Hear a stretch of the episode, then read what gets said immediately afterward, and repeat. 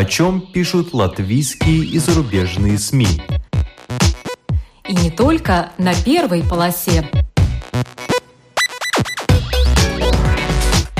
Медиа поле. На латвийском радио 4. Здравствуйте, вас приветствует Марина Ковалева. В эфире программа «Медиа поле». Пьющие сеньоры – одна из скрытых проблем европейского общества, в том числе латвийского. Расследование Антре Габре.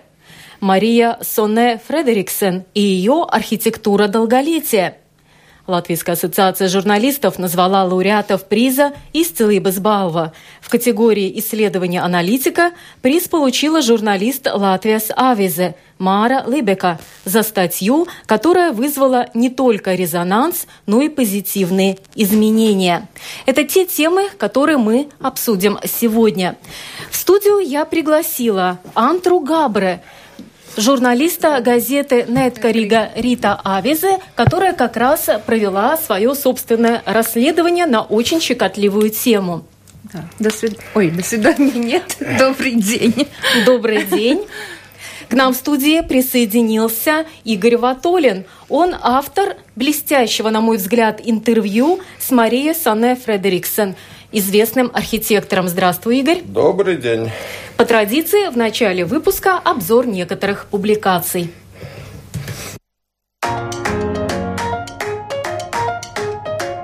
Курорт с секретом. Так называется статья в журнале «Ир» о реабилитационном центре Лигатне, что на берегу Гауи. Он уже несколько раз мог бы утонуть в долгах, но выстоял. Регулярные доходы дает не только реабилитация, но и секретный в советские времена объект – бункер для высокопоставленных лиц на случай атомной войны. Он расположен на уровне 9 метров под землей, а площадь бункера в Лиготне – 2000 квадратных метров. В прошлом году бункер, в котором все сохранилось со времен Холодной войны, посетили 23 тысячи человек, причем без особой рекламы – они и поиграть здесь могут, и покушать по-советски, выбрать либо макароны по-флотски, либо обед первого генсека партии. По четвергам на экскурсии водят постояльцев самого реабилитационного центра Лиготне. За год здесь бывает до двух тысяч пациентов. В доме для сеньоров, где можно находиться до конца жизни, проживают чуть более 40 человек. Есть и отделение паллиативного ухода. 1 сентября 2020 года в Латвии не должно остаться ни одной вечерней школы, пишет журнал «Майя Свесис». На бумаге все выглядит просто. Для учеников вечерних школ, мол, ничего не изменится, так как самоуправления будут обязаны обеспечить им получение образования в удобное для них время, в том числе и вечером. Однако на практике все может оказаться сложнее – так Илзе Дупате, директор 9-й вечерней школы Риги, признала, что пока ясности о дальнейшей судьбе педагогов и учеников нет – она опасается, что учащиеся вечерних школ – это те, кто вынужден уже работать, у кого есть семья, те, кто решили служить в армии или профессионально занимаются спортом, могут вообще бросить учебу, ведь среди них довольно много людей уже взрослых, и они могут стесняться ходить в одну школу с подростками. Дом для велосипеда – под таким заголовком в журнале «Ир Науда» опубликована статья об инженере Юре Силацисе, который придумал размещать в дворах велошкафчики. В них по желанию можно держать и коляски. Во многих домах, особенно в хрущевках, просто нет места для хранения велосипедов и колясок, что натолкнуло Юриса на мысль заняться этим делом.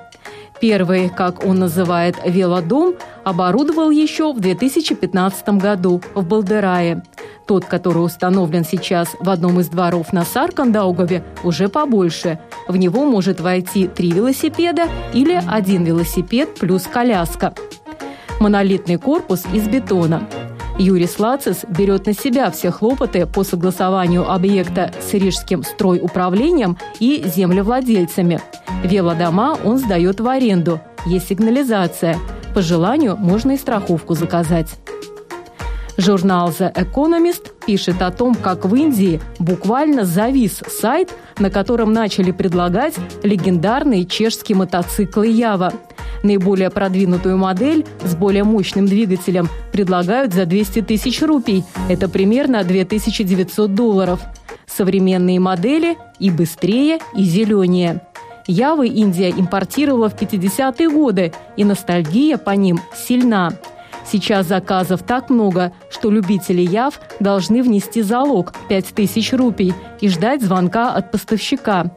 Рынок мотоциклов в Индии оценивается в 20 миллионов штук в год.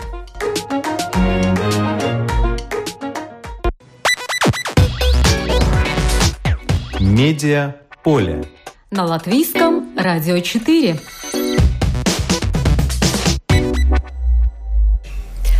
Антра Габре, Игорь Ватолин, Мара Либека – это журналисты-герои сегодняшней программы. И первая тема весьма щекотливая – пьющие сеньоры. К этой проблеме в Европе относятся с серьезностью. В Латвии, похоже, не совсем. Антра Габре, которая работает в Неткарига Рита Авизе, провела свое собственное расследование на эту тему. И буквально в ближайшие дни ожидается публикация ее материалов. Мы можем узнать об этом первыми. Итак, а, Антра, почему вы решили заняться этой темой? С чего все началось?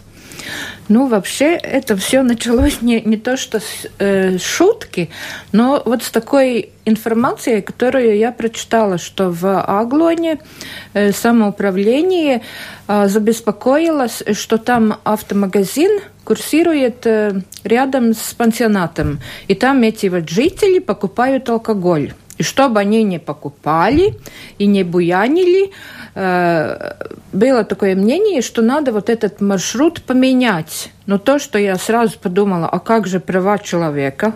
Они же взрослые люди.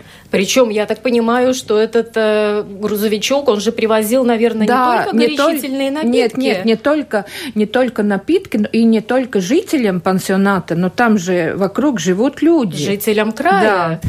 Ну вот, и с этого, ну, я как-то прочитала, я думала, ну, хорошо, интересно. А потом я вспомнила, что я готовила материал про Содружество анонимных алкоголиков в Латвии. И там тогда мне сказала врач-нарколог, по-моему, Станкевича, если я не ошибаюсь, да, врач-нарколог э, Илза Станкевича, э, которая ежедневно работает с вот такими зависимыми людьми, она сказала, что заметила тенденцию, что уже больше становится пьющих сеньоров, у которых побольше дохода, ну, большие пенсии, ну, как-то ну, по сравнению, да. Но вообще в Латвии трудно говорить, что у большого количества людей э, достаточные пенсии для того даже, чтобы прокормиться, а получается, что люди выделяют деньги да. даже на алкоголь. Она не называла сумму. О каких Нет. суммах пенсии Нет. идет речь? Она не называла, а, но просто я, я когда беседовала с ней, я поняла, что ну вот этот человек, который ежедневно с этим работает, она помогает и анонимным алкоголикам, да, и вот такая тенденция есть. Я начала, на, начала искать информацию. Ну, не так-то, не так-то просто. Со, я нашла, да, я нашла, я нашла э, slimību profilaks un kontrolas centrs Центр профилактики и контроля заболеваний. Да. У них там э, да, э, факты исследования за 2015 год они публиковали в 2016 году. Но я тут прочитала, я посмотрела, да, конечно, где-то с 35 лет и до там, наверное, 64, как они там, как они там э, вот эти даты публикуют, э, мужчины пьют гораздо больше. Ну, в этом возрастной, в этой возрастной Но пока группе. им еще здоровье позволяет, пока не трудоспособны, пока не получают не только пенсию, а Но еще и зарплату. зарплату. Да, но они точно пьют по этим датам. Но что меня осторожило, там было написано, что, что вот это исследование может быть не такое точное, потому что и в одиннадцатом году было исследование, и там что-то, что-то, какие-то даты, факты не совпадают, и, может быть, не опросили тех людей, чтобы эту статистику как-то поправить. Ну, я не знаю, я я вот как журналист, конечно, я использую вот такие опросы, но я больше верю людям, которые работают, ну, которые практики. Потому что во время опроса не каждый ну, человек скажет, конечно. да, мне 70, и я потребляю, ну, да. и потребляю много. Кажется, скажет, нет, и тут, я не и пью, тут, что, ну, тут молоко. этот опрос показывает, что они употребляют вообще-то много. Даже вот в возрасте 55-64 года, э, как бы в этом исследовании там говорится, что вот э, совсем вот эти, ну, старенькие, извините, 55-64, не знаю, э, постарше они не смотрели, но, но что они уже начинают... в самом расцвете Да, что они как бы начинают поменьше пить, но все равно по датам там они больше пьют. Я ничего не понимаю уже, я говорю. Но и я нашла такую информацию, что в Германии есть несколько пансионатов для алкоголиков. Они тут живут по разным причинам. Именно пожилых алкоголиков? Да, да. Вот, э, Начиная тут... с 60 плюс? Э, да, и старше, да. И старше. И старше. И они там живут, э, э, им разрешают пить, им дают алкоголь, но не такой крепкий, ну, там какой-то, я не знаю какой, но по, по, чтобы не было так, э, такой крепкий, и начинают эти дозы уменьшать. Ну, почти как рехабы для наркоманов, получается. Да, но они пьют. И там одна женщина говорила, я, я, я не знаю, просто я могу только сказать то, что я прочитала, что она начала, начала пить после гибели сына. Я не знаю, пила она раньше, не пила, какая, ну, какая наследственность у нее. Ну вот, и она начала пить, и попала вот этот пансионат. И, и эта женщина говорила, ну, вообще-то ей как бы там хорошо живется, но вот мало, мало алкоголя. Она не привыкла она хочет побольше. Ну, ну такие случаи есть. Но я, я к тому, что а, ну, как бы этих людей не осуждают, в Германии ими занимаются. Да, Созданы им... такие центры. Это частные или они все-таки содержатся на государственные или муниципальные вот деньги? Потому что это очень да. важный, в принципе, вопрос. Да. Не скажу, э, пока я, я еще все это проверяю, просто эти мои там изначальные даты. Но то, что мне симпатично, если так можно сказать, что эти люди, они не брошены. Ну, они к, ни, к ним относятся с уважением. Да, они пьют, они алкоголики, но они заслужили тоже ну, жить человечески. А ситуация какая в Латвии? Пытались ли выяснить? У нас, мы знаем, даже с вытрезвителями, в принципе, да, проблемы, да? да. Никто не хочет э, Я брать помню. на себя эту ответственность. То есть единоразовой какой-то помощи, не говоря уже о помощи регулярной. Но было вот э, несколько лет назад в Рижской думе было совещание. И там были и Rīgas Satiksme, и, по-моему, Страдыни, э, и этот Labklājības департамент, ну, там очень много э, участвовали. И, и то, что я помню, там тоже было, ну, про, про бомжей, извините, ну, вот про людей, которые живут, ну, на улице или, или не знаю где еще, говорили про них, что они там в, в общественном транспорте мешают, и что с ними делать.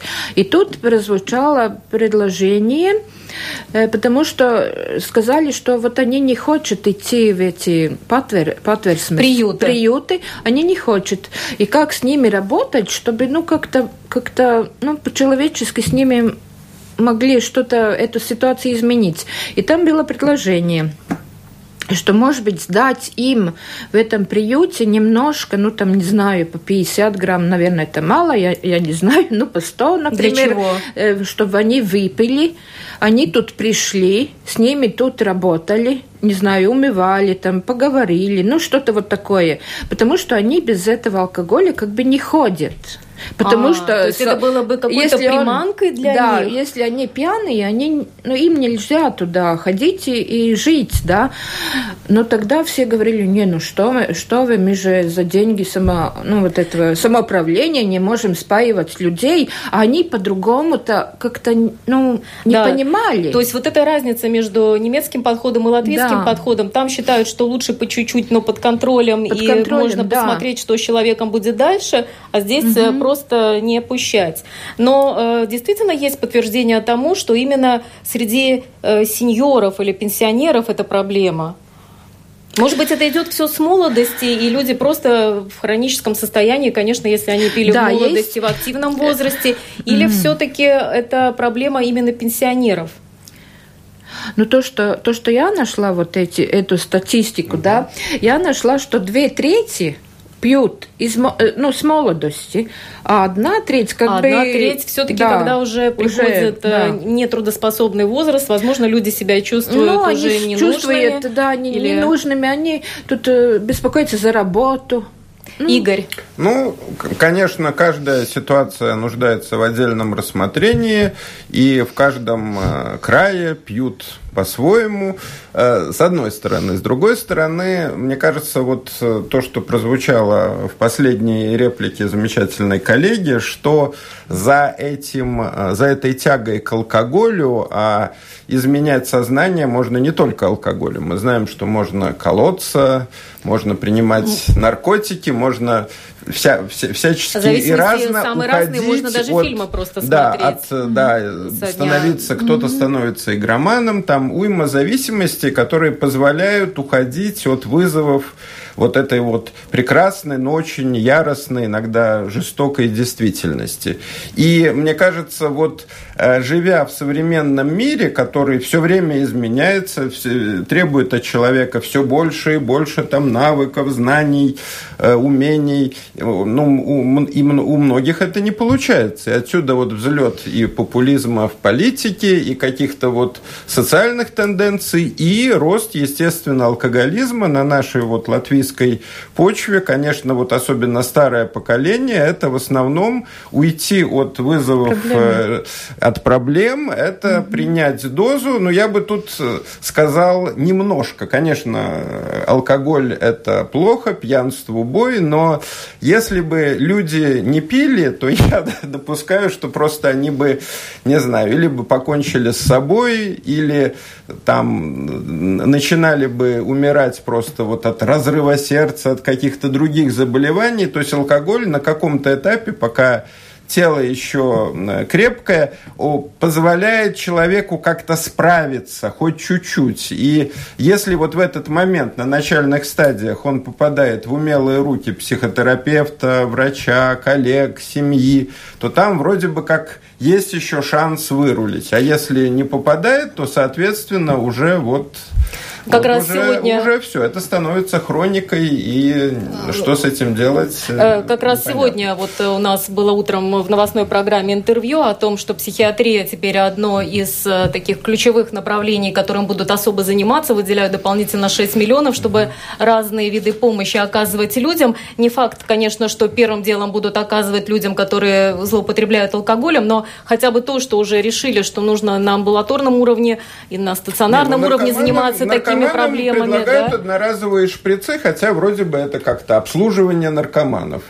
Ну, потому что от заразных там умирает сразу, ну, очень много людей. Вот так, возможно, алкоголикам, да, можно наливать маленькую-маленькую Не, ну мы, конечно, дозу. не будем за это агитировать. Не, Я ну, думаю, конечно. что э, цель Антры Габре была э, просто поднять эту тему, э, потому что, конечно, нету статистики четкой, сколько таких людей испытывают проблемы в пожилом возрасте.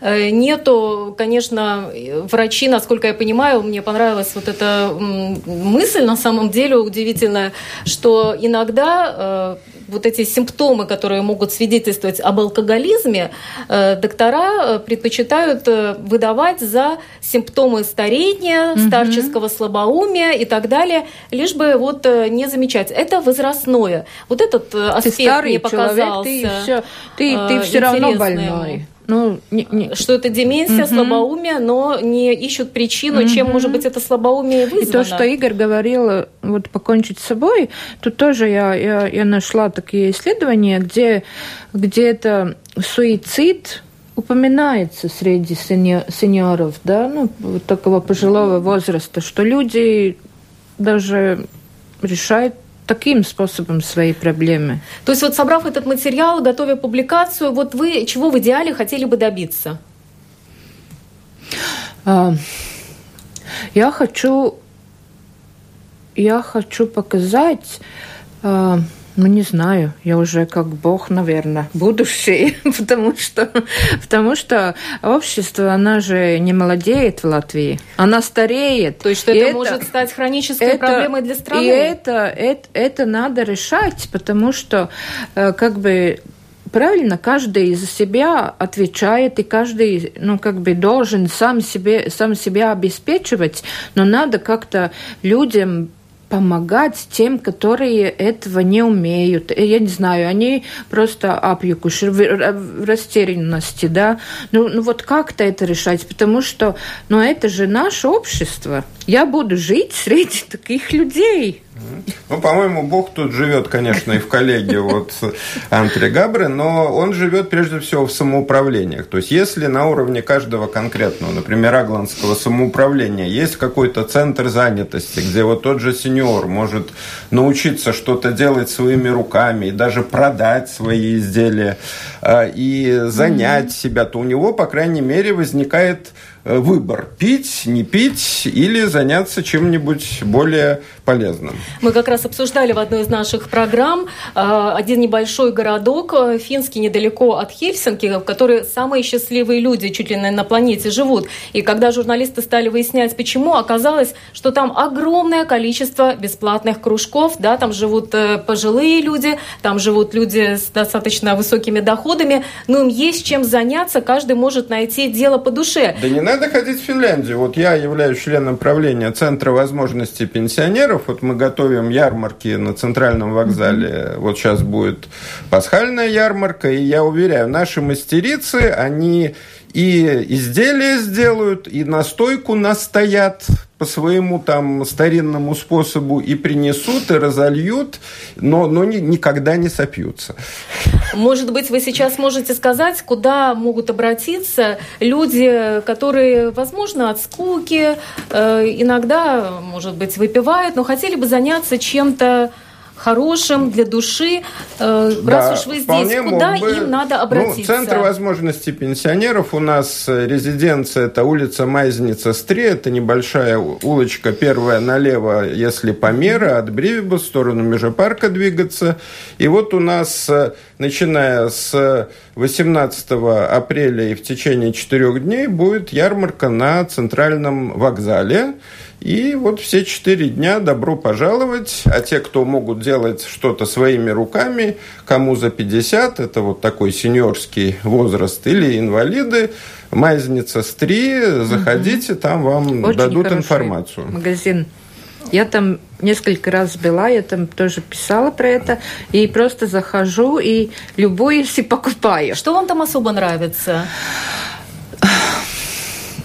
Просто я мне нравится, когда сделано своими руками, и что вот нет такой сениль, ну, сенильности, что человек, как бы он старый, и он по-старому что-то делает. А у них такие фишки есть, я даже, я даже представить не могла, потому что я сама, я, я что-то умею делать руками, но я любуюсь вот, вот этим, как бы, новыми такими идеями, идеями которые... да, да, и, и, и куда эти женщины и мужчины их нашли, я, я даже не знаю.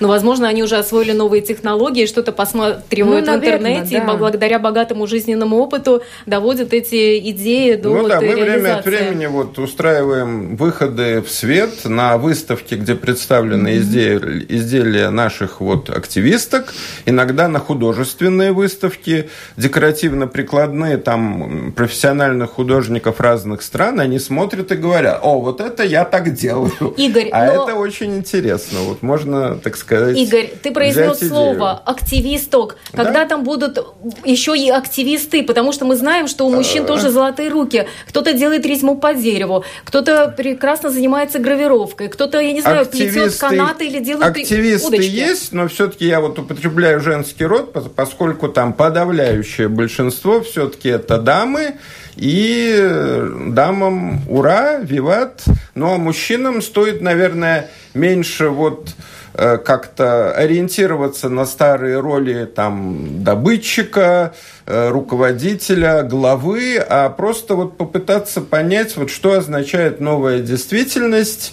и, ну, учиться у женщин. Да, и, возможно, вы могли бы что-то предложить именно целенаправленно для сеньоров-мужчин, какое-то занятие или какой-то раздел ярмарки, чтобы это было именно э, отдел тоже для мужчин, не, ну, хотя кто-то, может быть, обвинит нет, в мы, мы, мы не делим на мужчин, да. на женщин. Это сейчас не Просто модно, если да. приходит человек, который своими руками может делать делать что-то, что может быть интересно другим людям, иными словами, может быть куплено, то добро пожаловать. Итак, все проблемы начинаются, конечно, со среды обитания. Наше общество все-таки стареет, все больше и больше будет пожилых людей, и надо решать проблемы, чтобы кто-то не пил, а кто-то занимался полезным делом. И, конечно, проблемы обитания, жилья. Это следующая тема нашей программы. Медиа поле. На латвийском радио 4.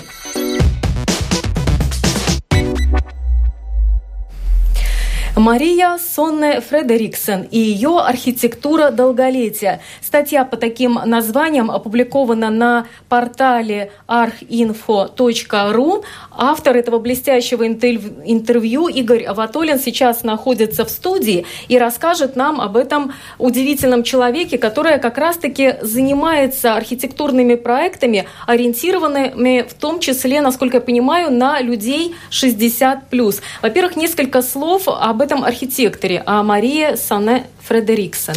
Ну, Мария очень интересный человек с очень интересной судьбой, но нас, латвийцам, этим не удивишь. А, она изначально русская, то есть окончила э, Московский архитектурный институт, потом познакомилась с датчанином, вышла замуж – Э, в России успела поработать, там, э, построить пару, спроектировать пару гостиниц, там, интерьеры и так далее.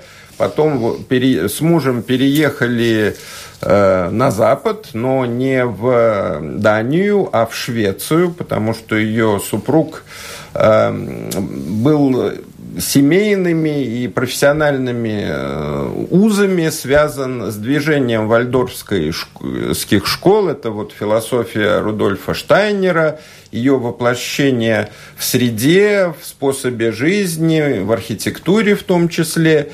И вот э, там, э, в Швеции, они, вот семья Фредериксонов жила, э, жила достаточно долгое время, работали, проектировали вальдорфские школы, э, своих детей туда отдавали, а для вальдорфских школ э, где-то вот ну, в самом начале вот развития этого проекта было характерно и необычно, что рядом э, учились, жили, играли обычные дети и так называемые солнечные дети, то есть дети с особыми потребностями, с какими-то проблемами, с формами инвалидности, можно сказать. И, э, и вот пребывая в такой среде, осваивая вот этот новый подход отношения к людям, которые рядом, и к способу работы архитектора, проектировщика, собственно говоря, там она выработала свой стиль, но она продолжала работать и,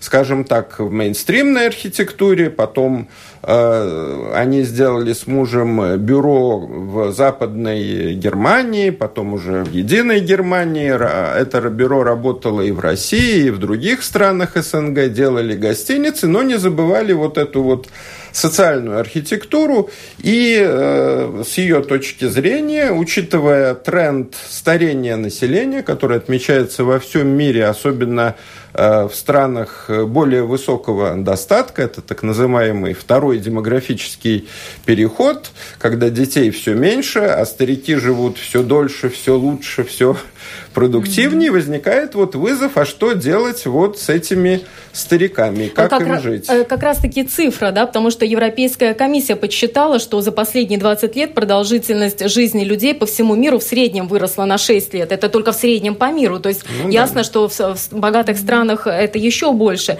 Но вот есть данные, что дети, рожденные после 2011 года, они имеют один шанс из трех отпраздновать свой сотый день рождения. То есть старение нации э, ну, действительно да. происходит. Кстати, это... самой Марии сколько лет примерно? Ой, я ну, не примерно. буду про изящных дам говорить такие я... вещи. Я хочу сказать, что у нее уже есть внуки. Да, я задала внуки этот вопрос есть. Э, не случайно, потому что в этом интервью меня зацепило, что она говорит, когда я думаю об архитектуре долголетия, то есть ориентированной на пожилых людей, она думает и о себе да, тоже. Это очень потому что, соображения. Да, она прекрасно понимает, что несмотря на свои хорошие отношения со своим сыном, она не будет жить вместе. Она указывает на то, что вот это патриархальное общество, оно уже, конечно, далеко позади, и сейчас э, э, дети не живут со своими родителями и в старости, и даже в такой, в принципе, патриархальной ну еще да, стране, это... как Россия, такая тенденция, да. Это, она... пожалуй, главный вывод, что, да. ну, фактически уже после того, как дети, они уезжают учиться или заканчивают учебные заведения и начинают самостоятельно зарабатывать, они разъезжаются с родителями, и это никакая не неблагодарность, и не черствость, это просто вот реальный способ да. жизни современной семьи, и как выходить из этого обстоятельства, и что сделать с пожилыми людьми, которые вот еще вроде бы в чем-то они сильны, а в чем-то начинают там тормозить, в чем-то телесность начинает давать сбой, вот это, собственно говоря, основная тема этого интервью. Э, да, и она, кстати, говорит, что вроде как вместе жить неинтересно, но на самом деле для такой страны, как э, Латвия или Украина, которая очень серьезно занимается проблемой вот этой архитектуры долголетия, это вопрос демографический. Люди просто уезжают э, за границу, они готовы платить на, за хорошее содержание содержания своих родителей, но они уже не могут бросить работу, вернуться сюда. Так что же предлагает э, Мария? Там, я понимаю, несколько, может быть, типов э, вот таких э, поселков или просто зданий, кондоминиумов, я не знаю, как их назвать. Несколько типов. Давайте, может быть, их перечислим, чтобы понятно, к чему можно идти. Ну, То есть первый этот уровень, не требующий особых архитектурных каких-то усилий, это апартаменты, но все-таки с ну, учетом того, сказать, что, что помощь что вот, понадобится. Ну, то, что предлагает Мария, и то, что она видела и в Германии за большие деньги, и дальше вот с этого момента надо слушать уже внимательно, она вот реально, не, не на уровне каких-то теоретических соображений, а реально э, видела, спрашивала в Чехии, э, где инвесторы германские из других старых стран ЕС вкладывают большие средства в строительство вот таких вот кондоминиумов для пожилых людей с разными уровнями обслуживания, от нулевого, где человек вполне себе силен и может себя обслужить, позаботиться, до, ну, можно сказать, такого полного медицинского контроля.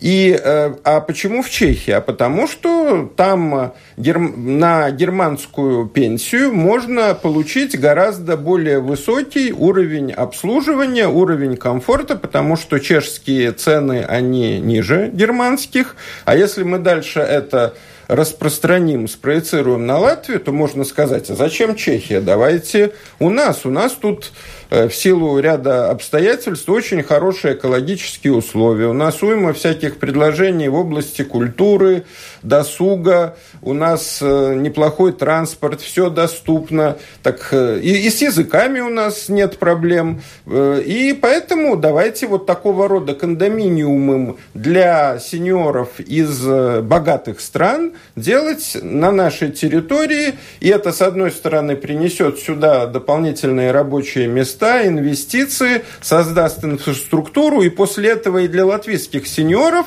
будет гораздо легче жить, будет на что равняться, так что здесь одни плюсы, вроде бы. Да, в статье написано, что в Германии, например, тот пакет услуг, которые сеньоры могут получить в Германии за 3000 э, евро, они в Чехии получают в пересчете ну, где-то полторы тысячи евро. Да. Но я знаю, мне посчастливилось один раз побывать в таком доме для престарелых, как это мы называли по-старому, нового типа, где два таких частных дома. Это в Бабите, угу. новый вот этот Бабите, да. центр. Я не знаю, как у них сейчас идут дела, но на самом деле там базовый пакет, это практически уже приближался к тысяче евро. И это при том, что это комнатка э, на двоих. И если ты хочешь э, еще какой-то экстра, это уже переваливает за тысячу евро. Конечно, это не три, как э, в Германии, но, возможно, тут еще вопрос, будет ли это в Латвии намного дешевле.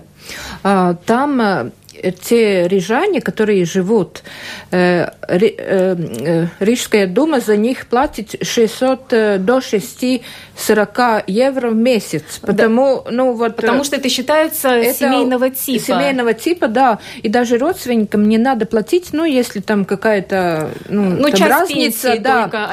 И пенсия, пенсия, и Рижская дума, если не хватает, ну, тогда родственники. И как раз-таки, когда мы были там и осматривали, сколько нюансов э, должны знать э, проектировщики, архитекторы и реализаторы работ, чтобы создавать вот такое жилье, потому что нам показывали на какие-то недочеты.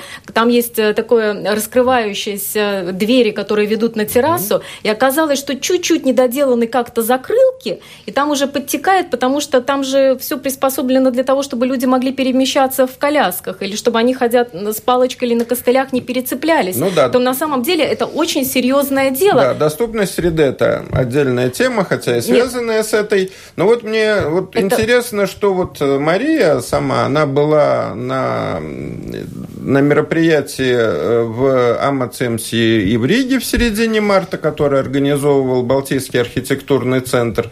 И там приезжали мастера вот этой социальной архитектуры из других стран. В частности, был такой вот э, датчанин Палебо Расмусен, который работает по всему миру в этом жанре. И там вот звучали разные варианты решения. Мне вот показалось э, в этом э, предложении Марии э, очень симпатичным тот момент, что старики ну, на разном уровне обслуживания не должны жить обособленно, как в гетто. И там вот проекты таких кондоминиумов, ну, так, в принципе, в идеале, должны предусматривать, возможно, какие-то льготные цены для жизни молодых семей, возможно, студентов, чтобы там не только старичье жило, а еще бурлила какая-то молодая жизнь и происходил какой-то обмен опытом, энергиями, эмоциями между поколениями. И вот это тоже обсуждалось на этих мероприятиях. Ну и вот Палле Бо Расмуссен, он предложил очень интересный проект в одном норвежском городе небольшом, Э, размещить, размещать вот этот кондоминиум для престарелых не где-то на отшибе, условно говоря, в Бабите, среди леса, а в центре города, где достаточно зелени, но который начинает пустовать. То есть люди, молодые семьи переселяются больше вот э, в пригороды, а городской центр начинает как бы вот проседать. И вот там размещать такие центры для престарелых как раз вот новый европейский тренд. Это, честно говоря, было для меня новостью. Я обратила внимание в Бабите, что это действительно достаточно удаленное место, потому что даже от остановки общественного транспорта там надо преодолеть достаточно большое расстояние. Конечно, говорилось о том, что, может быть, там пустят какой-то автобус, но это вряд ли. Пока там предлагали выставлять велосипеды, и чтобы даже родственники, у которых нет машин, могли бы доезжать до велосипедов. Но у меня вот возникла идея, что если бы рядом там, например, построили какой-то э, соццемац для детишек Детей. одиноких, и потом устраивали бы какие-то совместные мероприятия, это могло бы пойти на Нет, пользу. Так вот, и новый тренд делать это да. прямо в центре, вот даже на территории Риги, мы знаем, вот самые центристые районы улицы Авату, там дома пустуют, вот как будто руины стреляют. Вот привести их в порядок, разместить там какие-то хорошо оборудованные социальные объекты, и э, эта часть города заживет новой жизнью. Но девелопер, который построил первый э, дом для сеньоров семейного типа в Бабите, он собирался окучивать, так скажем, или застраивать э, какой-то участок земли на югле, пока не знаю, что из этого получилось. Не Пока э, тихо, потому что думаю, что все это не так просто. Да, но мне все-таки кажется, что вот эта идея, что у нас пока можно это сделать дешевле, чем в Германии, и обеспечить надлежащий уровень, э, мне кажется, эта идея остается а... достаточно продуктивной и... Э, идея блестящая, только вы знаете, я, э, есть сомнения какие. Дело в том, что Германия не особо заинтересована в том, чтобы ее жители уезжали куда-то и тратили заработанную там пенсию в другой стране. Я сужу об этом по-другому. Например, будучи в Португалии, я видела, как в прессе обсуждают обсуждают, что немцы там живут по полгода, Германия в это время не получает эти деньги, которые не тратят там, и уже они думают, как э, теперь обойти все эти европейские правила о едином рынке, чтобы ввести mm-hmm. какой-то закон о двойном налогообложении, который раньше как раз-таки ну, снимали. Марина, я бы предложил чтобы... нам в этой да. студии играть э, за сборную Латвии. Да, и, я э, просто говорю, что ситуация подумать, в мире как очень вот меняется. договориться с пенсионными фондами там Германиями, других старых а... европейских стран, как нам вот единым европейским европейским общежитием жить так, чтобы всем было удобно, выгодно и здорово. Это здорово, а я бы хотела, чтобы побольше комфортабельных действительно центров было для наших местных пенсионеров, чтобы они могли это позволить, чтобы государство, самоуправление оказывали поддержку, и чтобы на нашей земле прежде всего хорошо, бы, э, хорошо жилось бы нашим Наш... латвийским людям, которые тяжело работают всю жизнь. Следующая тема нашей программы. Медиа поле. На латвийском радио 4. Латвийская ассоциация журналистов на прошлой неделе назвала лауреатов приза Исцела Базбалова. В категории исследования аналитика приз получила журналист Латвия Савизе Мара Лыбека за статью, которая вызвала не только резонанс, но уже и позитивные изменения. Эта статья называется «Бистами устицама парбауде». О чем речь? Послушайте наше интервью. Мара, в двух словах расскажите, пожалуйста, о чем была эта публикация, которая удостоена журналистского приза? Эта статья была о том, как в нашем государстве проводится маммография, то есть о том, как женщин обследуют на предмет рака груди. Главная героиня – моя школьная подруга. Здоровая женщина, которая очень заботится о своем здоровье. По достижении 50-летнего возраста она получила от Национального центра здоровья приглашение прийти на скрининг. Она это сделала, но беда в том, что аппарат маммограф устарел.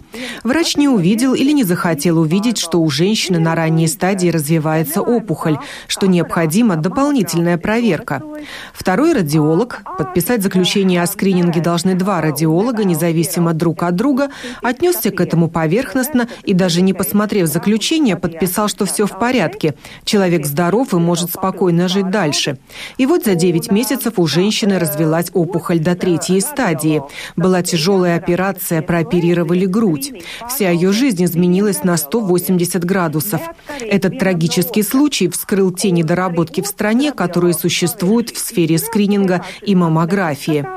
Этот случай произошел в медицинском центре Айскроукле. Тогдашний министр Чакша приостановила работу этого маммографа. Государство больше не оплачивало проведение скрининга в этом медцентре. После этого инспекция здоровья начала проверку маммографов по всей стране. Оказалось, что у нас в 27 медицинских учреждениях есть маммографы. Это очень много. Эта проверка еще не завершилась. Ее результаты будут в середине апреля. Инспекция здоровья проинформирует, в каком состоянии находятся эти аппараты. В Айскроукле уже купили новый аппарат. Но здесь еще и вопрос о врачах. Сколько в стране еще женщин, которые пострадали из-за того, что врачи не хотят профессионально выполнять свои обязанности и не заметили, что у их пациенток есть опухоль. И точка еще не поставлена. Мы будем продолжать. В среде онкологов существует мнение, что не надо так много мест проведения маммографии – 27. Должно быть в нескольких местах, но с очень хорошей аппаратурой и высокопрофессиональными врачами jābūt ir dažām vietām ar ļoti labu ap аппаратуру un augsti профессионалiem ārstiem. Насколько я понимаю, эта статья вызвала очень большой резонанс э, начатой проверки. Планируете ли вы серию публикаций на эту тему? Jā, tā patiešām ir rakstu sērija, kas turpināsies. Да, это действительно серия статей, и она продолжится с тем, чтобы был результат. Чтобы женщина была уверена, что если она идет проверяться, то там есть хорошая аппаратура с профессиональными врачами. Этого надо достичь. Не должно быть так, что в одном месте аппаратуре 10 лет, в другом еще сколько-то, и врач, которому все равно. Он автоматически быстро делает осмотр и подписывает, что все в порядке, даже если это не так. Очень много поверхностного в проведении скрининга. До этого никто особенно не обращал на это внимания. До этого только министерство жаловалось, что женщины не идут на проверку так активно, как хотелось бы. Но министерство не увидело, что в самом процессе много несовершенств. Есть страны, в которых скринингом занимается вообще отдельная структура, которая анализирует данные и занимается предотвращением проблем. У нас же так. Разослали приглашение, приходите. Человек думает, что там будет хороший аппарат и профессиональный врач, но оказывается, что это не так. И эту проблему надо кому-то решать. Вы получили приз в категории исследования аналитика. Что для вас лично означает получение этой престижной награды? Man ļoti daudz nozīmē. Man tas ir liels gods. Для меня это очень много значит. Для меня это большая честь. Работу оценивали мои коллеги-журналисты, у которых есть представление о том, как разрабатываются такие публикации, и что может принести большее удовлетворение, чем то, что твоя публикация вызвала резонанс. И второе – это то, что после резонанса достигнут результат – улучшение процесса. Коллеги оценили то, что при помощи этой публикации удалось хотя бы инициировать этот процесс, позитивные изменения изменения. Для меня это большая честь, и я высоко оцениваю этот приз. Для меня также большая радость, что подключились и другие медиа к разрешению этой ситуации, конкретно седьмой канал латвийского телевидения. И вместе с другими медиа можно добиться гораздо большего, чем когда ты борешься в одиночку.